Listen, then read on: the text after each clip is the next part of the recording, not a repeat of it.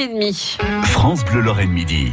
Il y aura très très bientôt au parc animalier de Sainte-Croix à Rhodes un nouveau territoire, l'ouverture du nouveau monde, une nouvelle zone avec des bisons, des coyotes, des ours noirs, des dindons sauvages, puisque le dindon sauvage faisait quand même partie euh, du territoire du nouveau monde. Aujourd'hui, en attendant l'ouverture de ce nouveau territoire, Damien Colombo est allé à la rencontre des pensionnaires actuels du parc.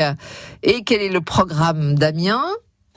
On a rendez-vous aujourd'hui avec des animaux que vous connaissez, que vous avez sûrement déjà croisés sur la route, sur les bords des routes, euh, dans les villes même parfois.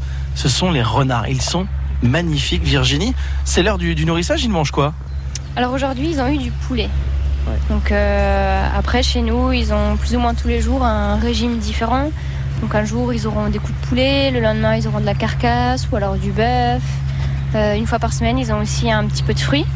Et chaque jour, on essaye de changer aussi la ration. Donc un jour, ils auront beaucoup, le lendemain, ils auront un peu moins pour reproduire un petit peu euh, comme ce qu'ils pourraient avoir dans la nature. Ils sont pas craintifs du tout. On a l'habitude de les croiser et de les voir s'enfuir euh, tout de suite, surtout quand ils sont dans les phares de la voiture.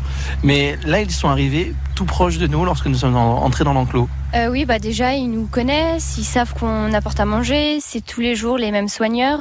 Et on essaye aussi de les nourrir un peu tous à la main. Donc en fait, dans l'enclos, on en a six. On en a trois qui viennent vraiment bien euh, tous les jours euh, à la main. Et de temps en temps, on a, les autres quand un jour ils ont un peu plus faim. Donc on en a un ou deux qui viennent en plus. Et on en a un qui vient jamais. Alors là, effectivement, on en a vu que trois, les trois mêmes. les autres, ils sont, on pourrait les, les repérer là? Alors déjà, on en a un qui est dans les loges, parce qu'il passe son temps dans les loges. Et ensuite, on en a un sous le tas de bois et un au fond de l'enclos aussi. On en a deux qui sont vraiment euh, renards roux européens et on en a quatre qui sont renards euh, roux euh, d'espèce américaine. Donc on a les deux femelles qui sont très présentes. On voit qu'elles ont vraiment un très beau pelage, très lisse, une belle queue bien touffue.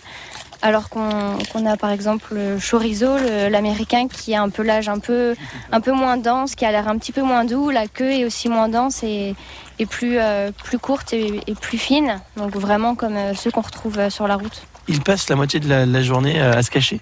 Bah, En journée, oui. Après, je pense que le matin, quand on arrive, ils sont plus actifs. Quand on vient les voir au premier tour, ils sont là, ils nous regardent. On les voit plus actifs. Fin d'après-midi aussi, je pense qu'ils sont plus actifs. Mais en journée, c'est vrai qu'ils ne bougent pas trop.